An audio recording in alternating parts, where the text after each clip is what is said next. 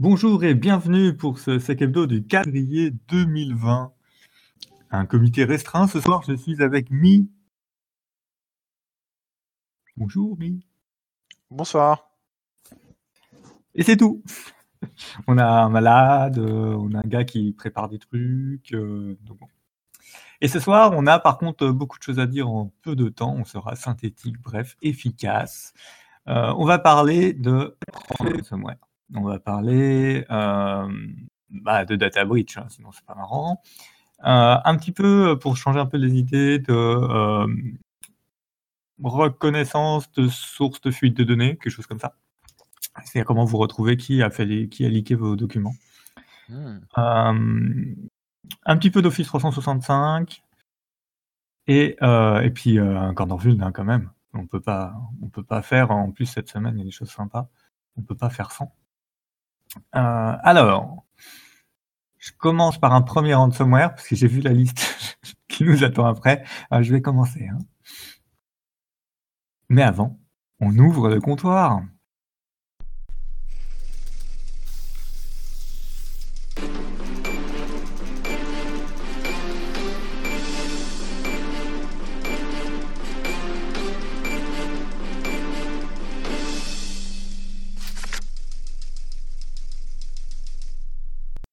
Pour ceux qui nous suivent sur YouTube, on n'a pas la preview euh, du navigateur comme d'habitude, malheureusement, parce que euh, ça marche pas. hein. Euh, ni Firefox, ni Chrome n'apparaissent dans OBS. euh, 24.0.3 et quand on fait une recherche de mise à jour, il n'y a pas. Donc euh, on va attendre que ça soit débugué. Vous retrouverez tous les liens dans la description de l'article sur le site, comme d'habitude. Alors, premier ransomware que j'ai vu passer, euh, Xefi Jura. Alors, Xefi, c'est euh, euh, bon, c'est des, on peut dire, des infogérants, voilà, pour des PME principalement. Euh, et donc, ils ont, c'est une franchise. Donc, il faut bien préciser de quelle franchisé on parle quand on parle d'eux. Euh, c'est comme vos magasins. Et donc, euh, Jura, donc Xefi Jura qui s'est fait, euh, qui s'est fait avoir. Hop, copier, coller, tac, poursuivre notre communauté dans le Discord. Hop. La seule chose qui est intéressante, enfin, seule chose, ce que j'ai trouvé intéressant, c'est que dans l'article de presse, déjà, dans les premiers articles de presse euh, qui sont sortis, il y a une hypothèse de la diffusion du ransomware à leurs clients qui est par leur outil de supervision. On en avait parlé un peu. euh, c'était concernant, euh, c'était Zabbix, hein, je crois, qui avait une option. euh, ce qu'on, dans, un dans un des épisodes, on avait Ouais. trouvé un article.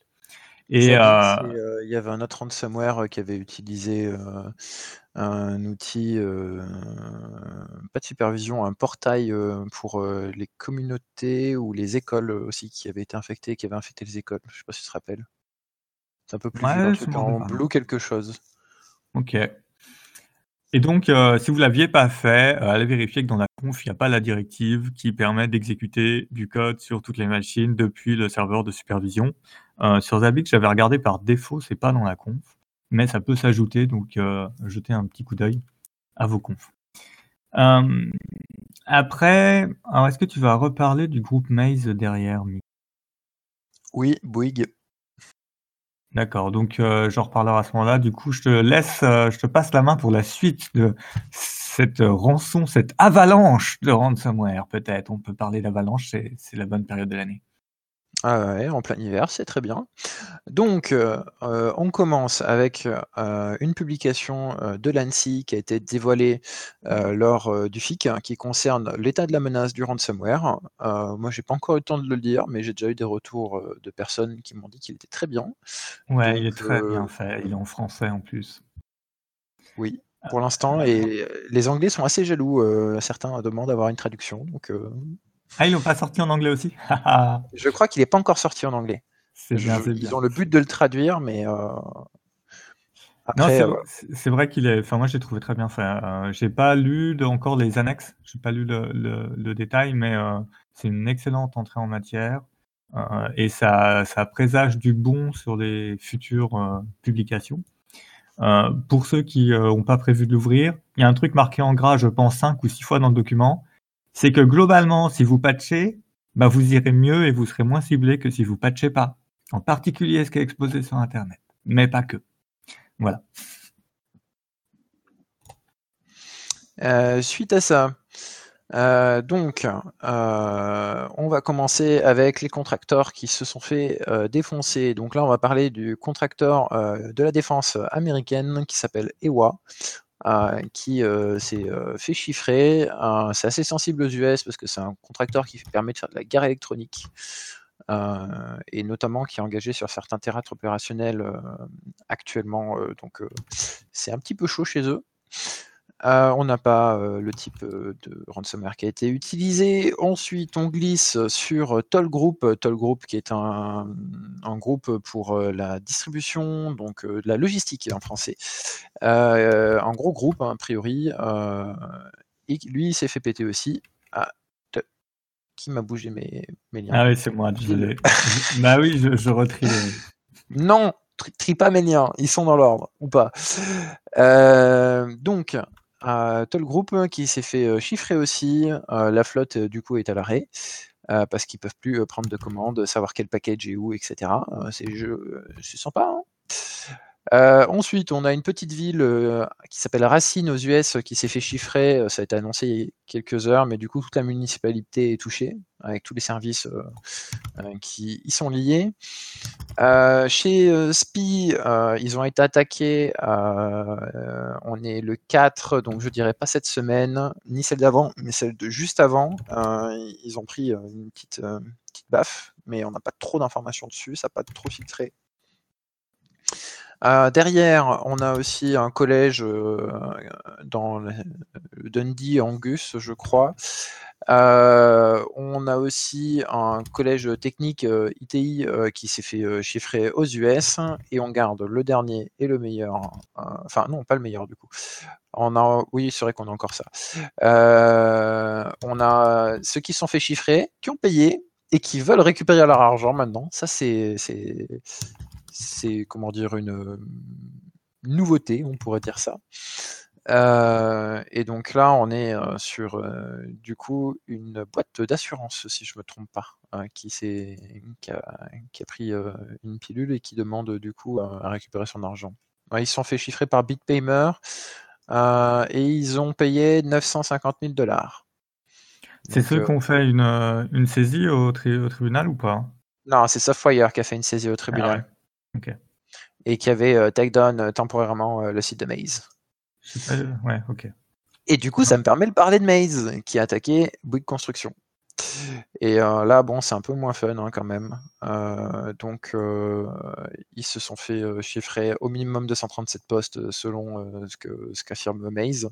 On est sur un nombre de terras assez conséquent chiffré.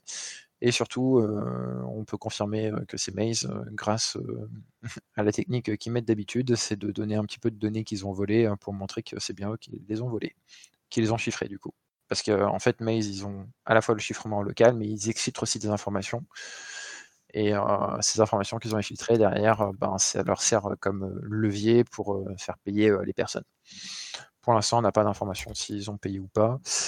Euh, et donc euh, là, Bouygues, euh, donc il y a différents messages. Il y en a eu qui ont été sur les réseaux sociaux, il y en a d'autres que ça a été via des articles de journaux interposés.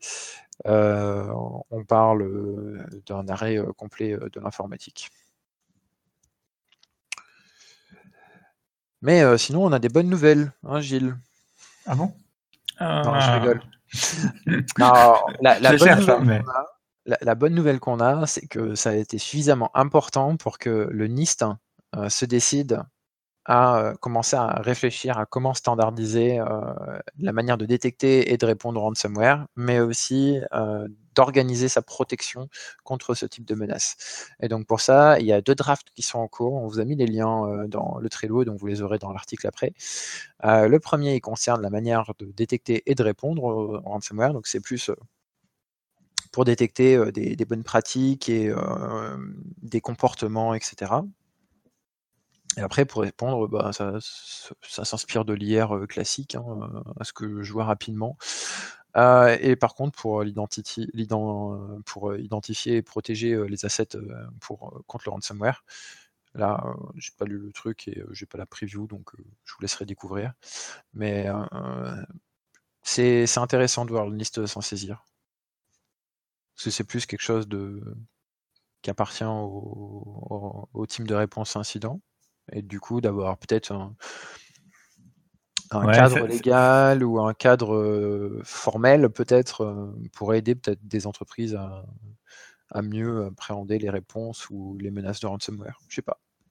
Ouais, disons que ça devient tellement énorme et ça touche tellement de d'entités qui n'ont pas forcément l'habitude d'avoir les grands cabinets de conseil, euh, sous la main. Euh, quand je parle grand cabinet de conseil, c'est les Ernst Young, euh, et compagnie, hein. Mmh c'est, ou les ceux qui passent leur temps à nous vendre, les ah. Gartner et compagnie. Ouais dans lesquels il y a déjà euh, certains, certains docs qui commencent à sortir hein, sur, ou qui sont déjà sortis sur euh, quelles sont les différentes étapes euh, pour sensibiliser et puis enfin les directions générales. Là, la voix au moins, ça permettra d'avoir une diffusion plus globale. C'est intéressant. Et ils ont, ils ont tendance à se positionner de manière assez rapide maintenant, le NIST, je trouve, parce que là, bon, ils se sont positionnés, alors on va dire rapide, les ransomware, ça fait longtemps quand même que s'en prend dans la tête. Euh, mais pareil, sur la partie privacy, ils ont sorti quelque chose récemment. Euh, ils essayent de, là c'était l'Union européenne qui avait la, l'avantage. Ils ont essayé de sortir un truc pour reprendre la main et rester, euh, rester une référence sur le domaine. Donc c'est intéressant de voir comment cet organisme bouge et joue dans le jeu économique américain. Eh ben, t'as fait, le, fait le tour là de... Parce que j'ai floudé hein, sur Discord, j'ai lancé les liens. Oui, j'ai, en fait, j'ai vraiment, euh, je suis passé euh, rapidement sur tous, hein, mais si vous voulez aller lire chaque, chaque actu, il n'y a pas de problème, vous avez tous les liens, euh, en sachant hein, que ça, c'est que ceux qui sont connus et dont les personnes ont communiqué dessus ou que ça a filtré dans la presse par X moyens, de manière plus ou moins positive ou négative, on vous laissera juger de cet aspect-là. Euh, par contre, euh, il faut quand même vous dire que euh, ça fait partie des trucs que, je suis un peu relou en ce moment avec ça et je dis aux personnes, c'est que si elles n'ont pas mis dans le top 3 de leur risque en 2020, bon, ça a déjà le cas en 2019, hein, mais bon, en 2020, pour moi, ça doit être dans le top 3 de vos risques. Et du coup, il y a deux choses à faire. apprendre à travailler du coup en dégradé, donc tester vos procédures de dégradé. Et surtout, je pense que c'est très, très, de très bon augure de s'inspirer de ce qu'a fait Norsk Hydro. Alors, je ne sais pas si c'est possible dans toutes les entreprises, hein, parce que là, on, a une part très prenante d'informatique dans nos métiers, mais dans des métiers où c'est plus un, un, support pour les bons de commande, etc peut-être essayer de s'inspirer de Norsk Hydro avec des procédures manuelles et du coup euh, de pouvoir quand même garder une certaine activité, ce qui, euh, moi, à ce jour-là, est une des meilleures communications et euh, réactions à ce qu'ils ont fait contre un ransomware de l'envergure de ce qu'ils ont pris. Il faudra qu'on remette le lien parce qu'ils ont. ah, on remettra Hydro, ouais. Ouais, ils ont publié beaucoup de choses, hein, donc j'ai pas encore eu le temps de, de prendre, de tout lire, mais je pense que c'est aussi important, c'est à classer euh, au même niveau que l'état de la menace et dans la même liste de lecture. Hum, alors, avant de déprimer sur les vulnes, quand même, euh, news rapide sur euh, Invisible Character Fingerprint. Donc, c'est juste quelqu'un qui, nous dit comment. Alors, c'est vieux, hein, parce que ça date de quoi? Ça date de 2018 mais c'est repassé, euh, c'est revenu dans mon flux euh, Twitter. C'est juste pour rappeler que euh, c'est pas parce que vous voyez pas un texte qu'il n'existe pas. et on a le lien là-dedans. En gros, le principe c'est d'avoir, on a des caractères invisibles en Unicode. On peut prendre votre votre login ou mieux un UID unique. Comme ça, personne peut deviner la valeur de l'UID, le lien entre un UID et un login. On encode ça en binaire. Du coup, on fait des 0 et des 1 avec le caractère, avec deux caractères invisibles. Et euh, quand le texte est copié-collé, il y a très peu d'applications qui affichent les caractères invisibles. Donc vous faites un copier-coller, vous mettez euh, une page web euh, et vous la collez dans autre chose. Là, c'est un forum en l'occurrence. Vous le collez ailleurs. Les caractères invisibles vont rester, vont être stockés et le message va donc va, va apparaître il suffit de recopier le texte, de savoir que dedans, il y aura probablement les caractères invisibles, d'avoir la mécanique inverse pour décoder, récupérer le fingerprint, et de là, on sait qui à exfiltrer l'information. Alors ça marche très bien sur du web, hein. si vous imprimez, ça marche pas bien. Quoi. Mais, mais c'est un des moyens de, de faire du fingerprint, je, je trouve marrant. C'est pour ça, je me suis dit, dans toutes les news qu'on a, c'est s'alléger un peu l'esprit avec des petites techniques sympathiques. Vous avez du code pour le faire, pour jouer avec dans l'article. Et, et c'est comme ça qu'ils avaient traqué des annonces qui, sortaient de, certains forums où c'était supposé rester confidentiel. Et maintenant, on replonge dans le dur du sujet, vulnérabilité. Ouais, mais ça va pas être trop déprimant, enfin, je crois pas. Je sais pas, je vois des trucs qui font peur, moi, dans les noms de produits. Alors, euh, donc, il y a une vulnérabilité euh, chez Qualys hein, qui est sortie, qui s'appelle OpenSMTPD. Euh, pour ceux qui veulent aller chercher les CVE, on est sur les CVE 2020 72 47. donc, par rapport à celle-ci, LPE qui va en RCE derrière. C'est public. on va retraduire. élévation de privilèges et puis exécution de code à distance. Ouais, t'as les deux en fait. Tu choisis. Ah, t'as les deux dispo dès le début. Ah ouais. Choose, euh, choose your, your pawn, on pourrait dire ça comme ça. Donc Open SMTPD, je sais même pas ce que c'est. Ok. Voilà, euh, c'est quelque chose euh, qui est dans OpenBSD de base. Ah. Voilà, comme on aime. Donc pour tous ceux qui ne savent pas, OpenBSD, c'est souvent utilisé comme FreeBSD en base. Et du coup, ben, il risque d'avoir pas mal de victimes par rapport ouais, à, c'est souvent dans les cette vulnérabilité. Ouais. Ça aussi, hein, euh, en peut-être pas du coup dans les top 3 de vos risques, mais dans les top 3 des choses que vous pourriez faire, c'est euh, commencer à regarder euh, sous tous vos, vos boîtes boîtes que vous avez, quels sont les réels systèmes d'exploitation aussi qui tournent dans ces boîtes. Ça peut vous aider à éviter de vous faire péter, par exemple, sur du Citrix, des choses comme ça. Ensuite, on passe sur euh, du F-Secure Internet Gatekeeper. Je ne vais pas expliquer. Euh, ça vous permet de faire, euh, si je ne dis pas de bêtises, il est où le RCE Ouais, c'est ça, c'est RCE. donc vous pouvez récupérer une RCE sur F-Secure Internet Gatekeeper. en fait, F-Secure Internet Gatekeeper, ça ressemble à un produit qui comme ça. les McAfee Web Gateway. Ah, c'est exactement la même chose, mais chez F-Secure, pour euh, les entreprises. Voilà. je pense que ça résume bien. Votre gateway sécurisé euh, d'entreprise. quoi. Ah, donc là, ils ont trouvé une RCE, c'est tout public. Hein. Vous avez les exploits World2, vous avez tout ce qu'il vous faut pour les exploiter. Euh, c'est public, comme on aime. Donc si vous avez du F-Secure, ben, il est temps de s'alarmer. pour ceux qui ont besoin de la référence, c'est... je vais vous la retrouver c'est traqué sous la référence F-Secure, hein. donc c'est pas une CVE, c'est FSC-2019-3. Et ça concerne a priori les versions qui sont antérieures à 5.40 et 5.50 hotfix 8. ensuite, nous avons de la vulnérabilité chez Django. Euh, donc on a de la SQLI injection euh, qui est traquée sous la CVE 2020 74 71. et celle-ci, euh, je ne l'ai pas encore vue publiée, je crois, sur celle-là. les versions impactées sont du coup Django 3.0, Django 2, et Django 1.11, ainsi que la Django Master Branch jusqu'à récemment, jusqu'à la dernière itération en fait. Django, c'est un euh, framework quoi? C'est quoi? C'est du Python? C'est du Java? C'est du Java, non? Non? C'est quoi? Ouais, je vais regarder. Continue, continue. J'ai un doute. Euh, donc, euh, oui, les mises à jour, du coup, c'est Django 3.03, Django 2.2.10 et Django 1.11.28. Et vous êtes fortement encouragé à pouvoir euh, à faire euh, ces mises à jour euh, par la team de Django. ensuite, nous avons. Django, donc c'est un framework Python. Et Python, n'oubliez pas qu'en dessous, vous avez une fin de support sur Python 2 et des boîtes, c'est ça hein? Ouais. Aussi se poser la question, quitte à redécouvrir que vous avez des Django dans vos applis, reposez-vous la question aussi de ce qu'il y a en dessous. Ah, Exactement. Ensuite, on a une code injection dans les workflows dans SharePoint, hein, ce qui nous permet du coup d'avoir une RCE. C'est traqué sous la CVE 2020 0646 et c'est public. et je suis pas sûr, mais je crois qu'il parlait de celle-ci qui aurait été exploitée.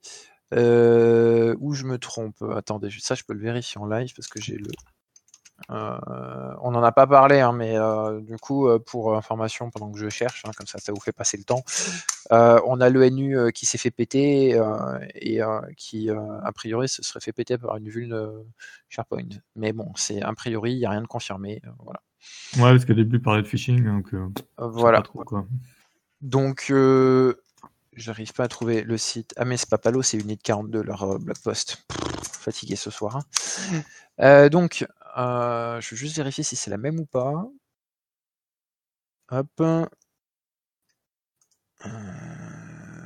c'est la CVE 2019-0604, du coup, l'autre. Et qui est euh, aussi, du coup, une vulnérabilité dans SharePoint. Donc, vous avez deux vulnérabilités très sympathiques dans SharePoint à patcher rapidement. La 2019, normalement, vous devrez déjà l'avoir patché. La 2020, il ben, faut la patcher assez rapidement. Euh, la vulnérabilité, euh, elle peut aussi être abusée, euh, selon la note, lors de l'upload des fichiers, avec une extension, qui est supportée par 2IS qui s'appelle la .xoml. on vous laisse lire, le détail du blog, c'est, trivial à exploiter. Ensuite, non, on va peut-être pas finir, on va finir avec celle-ci. Hop là. La Jenkins, comme on aime. Euh, là, il y a plusieurs CVE, hein, donc euh, on vous laissera, mais surtout, moi, celle qui m'intéresse et qui va surtout intéresser les personnes qui euh, ont envie de faire du DOS, notamment par réflexion, en UDP, hein, bien sûr, c'est la CVE 2020-2100. ça concerne Jenkins 2.218 et antérieure, la LTS 2.204.1 et toutes les versions antérieures. sur deux services, l'UDP et le DNS multicast par défaut. Euh, il y a une vulnérabilité qui permet de faire euh, de la réflexion en euh, amplification du trafic amplifié en réflexion, on va y arriver, qui permet surtout de faire du DDoS. Hein, et il faut savoir que Arbor a commencé à scanner Internet pour toper les gens parce qu'ils s'attendent à ce que ça soit très fortement utilisé. Ah bah c'est sûr, ouais. Ça, nous rappelle des souvenirs, hein amplification UDP. Non, non, mmh. ça ne me rappelle pas des souvenirs. Je vais oublier cette partie. Mmh. Euh, donc, euh, ben, si vous en avez euh, pour les autres, hein, si vous le faites pas pour vous, patchez, s'il vous plaît. C'est ça. Protégez Internet. Patchez. Ah, sinon, après, vous avez d'autres choses qui sont plutôt sympas. Hein. Enfin, moi, ça m'a fait un peu sourire quand même. Le Fortify plugin qui store ses crédentials en plein texte. Donc, c'est traqué sous la CVE 2020-2107. Vous avez de la XXE dans WebSphere en même temps hein, qui est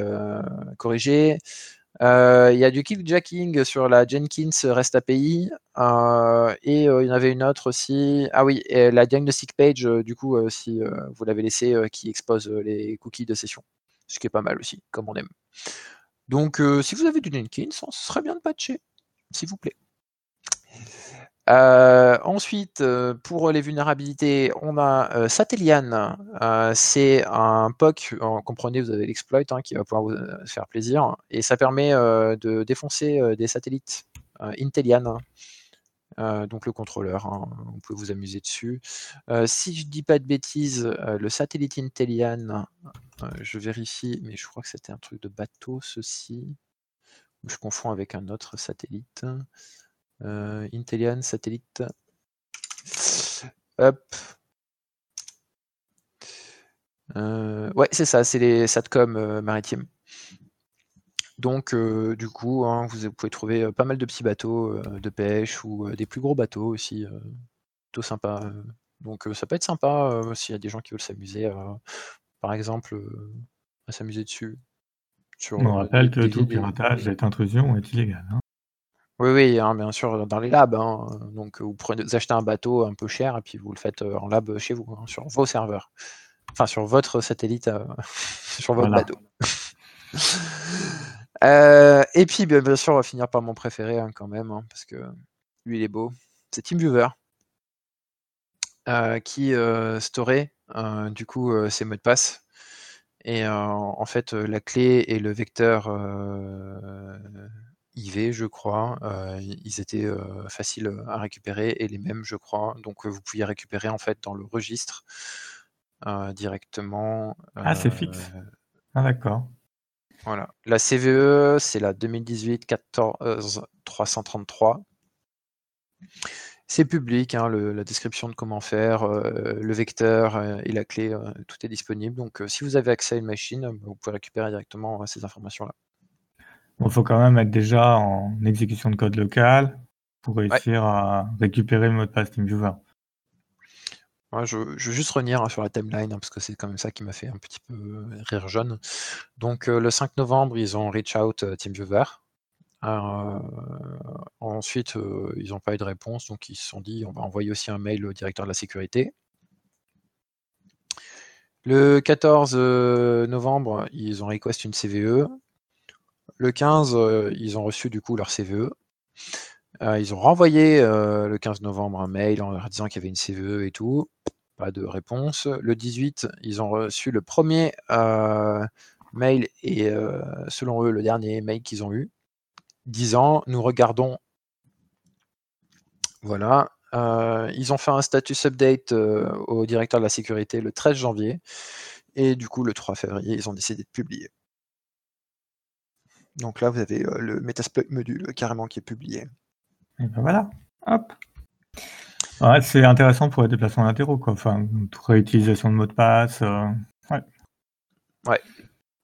Là, c'est un peu le, but, c'était de, montrer que c'est aussi un truc euh, sur lequel vous devriez travailler un peu plus. Euh, on a un peu de mal à contacter les gens. Euh, c'est de choper les bonnes personnes pour pouvoir renvoyer les exploits ou les informations, faire de la, divulgation de coordonnées de vulnérabilité, divulgation responsable de vulnérabilité, c'est ça en français. Le DV. DCV, divulgation coordonnée. ouais, bref. ouais, enfin bref, faire ça bien. voilà, faire ça bien. Euh, donc, euh, ouais, si vous avez quelque chose à patcher, euh, je pense dans tout ça, vous allez bien avoir un peu. Et puis, j'ai vu qu'il y a Talos aussi qui a trouvé quelque chose dans le SNMPD aussi, un daemon hein, sur une petite appliance, qui était plutôt pas mal aussi. Donc, voilà, de quoi, quoi patcher, voilà. De quoi s'occuper. Ah, on n'a pas parlé, il y a aussi une vulnérabilité Magento qui est sortie. Euh, ouais, ouais, fixe, euh, fixe Magento. Euh, en gros, qu'est-ce que c'est? Dans les différentes vulnes, il y a une injection SQL et des exécutions de code arbitraire. le problème, c'est qu'ils n'ont pas disclose où c'était, ce que c'était. Donc, il y a un patch qui a l'air assez gros qu'on ne sait pas si ça touche les backends, les frontends, euh, on ne sait pas. Euh, le scoring qui est donné par Adobe, euh, c'est un score de 2, c'est-à-dire qu'ils estiment que l'exploitation est peu probable et qu'il y a 30 jours pour patcher. Enfin, ils recommandent à patching sous 30 jours. Donc, ça veut dire que soit dans cet espace de 30 jours, quelqu'un aura reverse, ce qui est probable parce que Magento, ça fait tourner tellement de shops que c'est intéressant. Euh, et qu'on va se voir sortir d'époque et que là, on va enfin voir qu'est-ce qui est euh, attaqué, attaquable et, euh, soit on va paniquer, soit pas. parce que théoriquement, sur du Magento, vous exposez pas votre panneau d'administration en fait. Vous changez l'URL, vous changez, vous exposez pas ça. Et c'est pareil pour les, les API endpoint, vous les filtrez sur du Magento. et si c'est pas le cas, bah, dans 30 jours, on devrait avoir la mise enfin le détail, hein, logiquement, vu que ça a été report euh, par des chercheurs euh, autres, enfin tiers. Donc, euh, dans le responsible disclosure, à un moment, il y a la disclosure. Quoi. Donc, on, devrait avoir les infos et puis là, on verra. Moi, je pense quand même qu'on devrait voir sortir des trucs avant 30 jours, mais bon, on verra. et puis je vais enchaîner, parce qu'il me semble que je vais perdre Mi, donc je vais enchaîner sur Exposition de données de support Microsoft. Euh, ça, je pense que c'est intéressant d'y revenir. Donc, euh, Microsoft a communiqué qu'il y a eu euh, un problème de configuration d'accès de certains serveurs Elasticsearch du, si je me souviens bien, du 5 au 31 décembre 2019. Euh, ils ont été notifiés en fait le 28. C'était un bon coup de pub. Pourquoi? Pour Binary Edge, qui est un moteur de recherche, enfin d'indexation des bases en ligne. donc quand c'est à pop dans ce moteur de recherche, en fait, il y a un des des chercheurs qui l'a topé, qui a contacté MSRC, donc le Microsoft Security Response Center. Euh, ils ont réagi euh, fantastiquement bien, hein, très rapide. Euh, ils ont récupéré, ils ont évidemment remis les ACL qui allaient bien pour faire en sorte que ces élastiques soient plus accessibles. Et derrière, ils ont déclenché leur procédure d'analyse parce que dedans se trouve ah, voilà, ça je sais pas noté évidemment. Se trouve, euh, combien de d'années ou de centaines de milliers d'enregistrements des tickets au support Microsoft?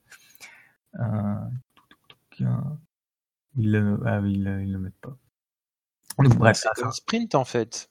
Ils ont fait la même que Sprint. Sprint, il a il a exposé aussi son son forum interne, de de résolution et de support. Ah ouais? Alors, euh, les emails, les MSIDN et tout, tout ce qu'on aime bien euh, en téléphonie. Ah, alors là, tu vois, ce qui est justement, c'est ce qui est, euh, ce qui est intéressant dans ce cas-là, c'est quand vous avez un ticket support Microsoft et que ça part dans cette base, il est anonymisé. Donc, tant qu'il n'y a pas de faute de frappe dans les adresses mail, c'est effacé. quand il y a tous les noms d'entreprises, etc., c'est effacé. Et si je me souviens bien, j'ai pas pu vérifier, les pièces jointes que vous mettez dans un ticket Microsoft Support sont supprimées au bout de 15 jours. Euh, donc, en fait, il n'y a pas grand-chose. Ce qu'ils ont trouvé en données personnelles identifiantes euh, ou identifiantes d'entreprise, c'est quand il y avait des espaces dans les adresses mail. Donc, forcément, ça ne matche pas la regex. Donc, euh, ça n'a pas été, ça pas été effacé, enfin anonymisé. Et donc, pour ces clients-là, ils ont fait une communication à toutes les personnes qui avaient des données identifiantes dans ces bases. Euh, et c'est franchement ce qui sauve. Donc quand on dit euh, au niveau euh, GDPR, c'est un ensemble de mesures de security by design, bah c'est ça. C'est-à-dire que bon, ok, tu as foiré ta, ta segmentation réseau parce que ben, finalement maintenir une infra cloud dans Azure, c'est compliqué, comme dans AWS, comme dans GCP. Hein, on a vite fait de faire des erreurs. mais tu es sauvé par le fait que tu as fait ton boulot d'anonymisation, donc les conséquences dommageables et donc préjudiciables, donc indemnisables auprès des clients sont assez faibles. Ça ne veut pas dire qu'il n'y a pas des informations très intéressantes si quelqu'un a récupéré une partie de de enregistrements. Hein. Mais, euh, mais je trouve que ça montre bien l'intérêt d'avoir euh, ces procédés d'anonymisation euh, entre les environnements et en l'occurrence même des environnements de production. leur réponse, leur communication, je trouve qu'elle est très claire, très propre. ce qui est intéressant aussi, c'est qu'elle est signée par les gens de la sécurité elle n'est pas signée par euh, les, line managers euh, du, euh, du support. je suppose que c'est eux qui exploitaient ces, ces, ELK.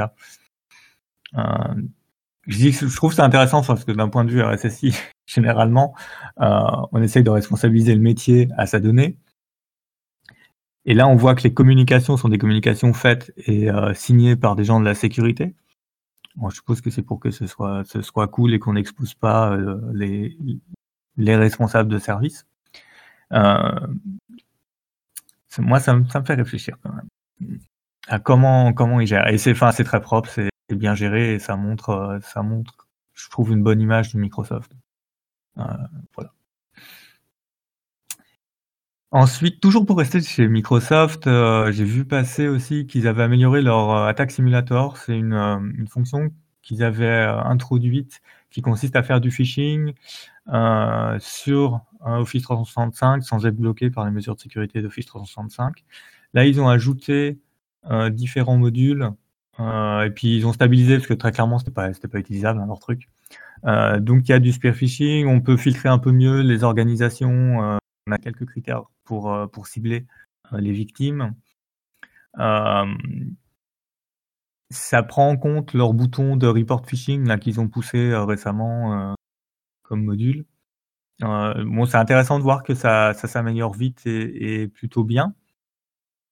J'en ai profité pour. Alors, bien entendu, c'est quelque chose qui nécessite une licence 5, donc MS5, Microsoft 365 5 ou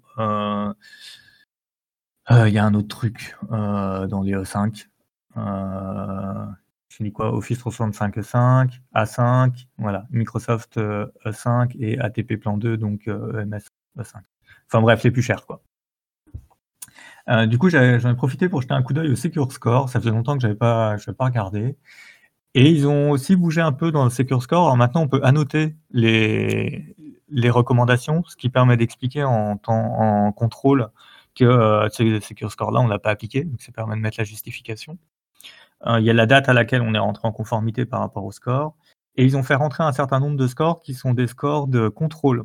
C'est-à-dire, on n'est plus sur de la configuration. Avant, Secure Score, c'était que de la configuration. C'était euh, forcer MFA sur tous vos comptes administrateurs.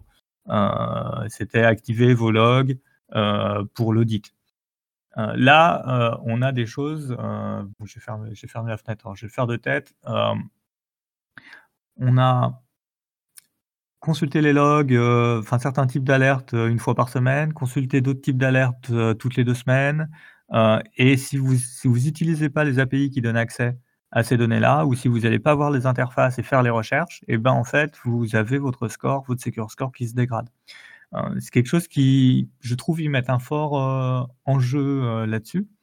C'est-à-dire que Microsoft vous fournit des systèmes, ils vous fournissent des confs, mais ils commencent à mettre l'accent sur oui, bon, c'est bien beau tout ça, mais il faut que vous les utilisiez. Il faut que vous ayez des gens qui regardent comment votre organisation fonctionne, quels sont les accès qui ne sont pas légitimes. Euh, donc voilà, vous pouvez être ça, bouge tout le temps Office 365 partout, c'est impossible de tout suivre, mais euh, ça peut vous intéresser de regarder ça. Et euh, comme d'habitude, ils ont, ils ont mis, ils ont rajouté un bouton que j'avais pas vu, qui est ce point-là, ce point-là, je le couvre par un système tiers et pas par les solutions Microsoft. sur certains items, il y est. Et du coup, ça va permettre de faire des contrôles qui sont, simples vis-à-vis d'Office 365, de dire bon ben on devrait avoir un secure score à temps. Euh, ces items-là, ils devraient être cochés. Euh, on se connecte à la console, on relève. C'est coché, c'est pas coché. Euh, pourquoi il n'y a pas, voilà, vous n'avez pas fait vos relevés toutes les, toutes les semaines. c'est marqué là que vous n'avez pas fait vos relevés, donc le contrôle est pas bon et donc ça permettra de vraiment suivre la partie conformité. Sachant que sur chaque item, vous avez les références normatives qui s'appliquent et en quoi cet item répond à telle norme. voilà. Donc deux, trois trucs sur Office 365. Et pour conclure, euh, pour conclure rapidement, nouveaux outils forensiques sur Mac. Euh, c'est un truc que j'ai vu passer. Pour ceux qui font du forensic, euh, il y a une sandbox malware qui s'appelle Norimacy, qui a été inspirée de la Noriben Sandbox. Je vous laisserai lire l'article. Hein. En gros, ça, permet d'avoir une sandbox euh, qui fonctionne. Donc a priori ça manquait sur Mac. Moi j'utilise pas Mac, alors je peux pas trop vous dire. Euh, et ensuite il, y a aussi un autre deuxième outil qui est macOS euh, Artifact Collector, qui permet de récupérer des artefacts dans Time Machine, donc dans le système de sauvegarde de, Mac, enfin d'Apple, parce que c'est aussi iOS. Euh, et qui permet euh, de récupérer tout ce qui est background item, euh, donc qui sont des artefacts intéressants, et puis les, les login items. Donc il y a deux trois trucs en plus si vous faites du forensic Mac qui peut qui peuvent vous intéresser parce qu'a priori ça bouge des trous. donc il y a le lien vers le Twitter du gars qui a fait ça et puis le le lien vers les vers les codes sources et ça a été ajouté de mémoire à la liste euh, des tools Mac de Defir Training. Euh, donc c'est defir.training. Là, vous avez un certain nombre d'outils de forensique. Donc ces deux outils ont été ajoutés à, la liste d'outils disponibles. C'est open source et donc on peut les utiliser sans se poser trop de questions. Enfin, il faut regarder comment ça marche, mais on n'a pas les problématiques de licence. Euh, et voilà. Donc c'est logique hein, que j'ai perdu Mi parce qu'il avait quelques obligations à côté. Du coup, je pense. Tu pas encore parti? Ah, t'es pas encore parti 45.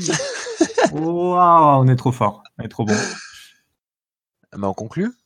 Ben oui, on conclut. Euh, patcher. Alors, attends, c'était quoi tes trois trucs? Alors, ah non, il y a, y a l'ANSI 10, faut patcher. Euh, il y a le brisque ransomware à mettre dans les trois premiers. Euh, regardez euh, quels sont les OS euh, sous-jacents dans les inventaires Bon, ça c'est plus compliqué. Il y en avait un autre. Ah, je sais plus ce que c'était. Faites attention à votre prestataire. Ouais, ça c'est un éternel problème. On n'arrive déjà pas à être bon chez nous, en plus il faut, faut que les autres soient bons chez nous. Mm. Sur cette euh, devise philosophique, je pense qu'on peut fermer le comptoir. À plus tard. Bonsoir.